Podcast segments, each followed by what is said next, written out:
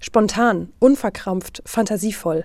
Wer mit der 1990 geborenen Marie Jacot spricht, wer sie dirigieren sieht, wird diesen Eindruck wohl so schnell nicht vergessen. Da scheint keine eindeutige Schule durch, keine Handschrift irgendeines Lehrers, vor allem aber auch kein Eifer, irgendwem irgendetwas zu beweisen, sondern stoische Gelassenheit, wie ein tiefes Vertrauen in die Musik. Mit ihrer Art hat Marie Jacot das WDR-Sinfonieorchester überzeugt. Mitglieder und Vorstand haben sie jetzt zur neuen Chefin gewählt. Wir haben uns musikalisch wie menschlich von der ersten Sekunde an bestens verstanden, sagt Jacot selbst laut Pressemitteilung. Der Orchestervorstand schwärmt, sie habe es vom ersten Augenblick an verstanden, das Orchester mitzureißen.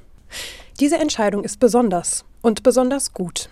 Ihre Karriere begonnen hat Marie Jacot ursprünglich im Sport als Tennisspielerin und sogar ziemlich erfolgreich.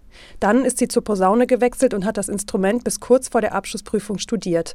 Sie kennt also gewissermaßen beide Seiten und die damit verbundenen Herausforderungen. Die Seite der impulsiven Solistin auf dem Platz und die Seite der sich einfügenden Mittelstimme im tiefen Blech.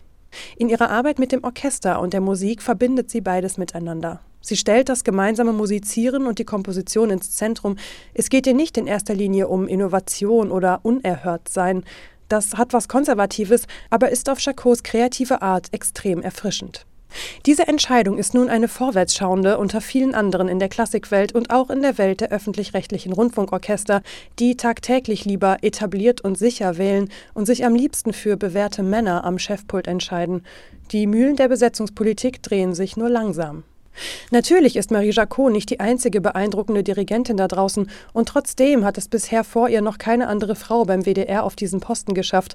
Das gilt übrigens nicht nur für diesen Klangkörper, sondern auch für die meisten anderen in Deutschland. Nur eine Handvoll Chefdirigentinnen gibt es momentan und das bei rund 130 öffentlich geförderten Orchestern. So sieht es eben aus, wenn wichtige Positionen jahrzehntelang primär nach Geschlecht und großen Namen besetzt werden und weniger nach Können oder inspirierendem Potenzial. Für Marie Jacot in Köln hoffe und wünsche ich auf jeden Fall nur das Beste und gratuliere dem Orchester dazu, dass es sie für sich gewinnen konnte. Diese Entscheidung ermutigt vielleicht auch andere Klangkörper dazu, bei der nächsten Nachbesetzung die Augen und Ohren etwas weiter aufzumachen.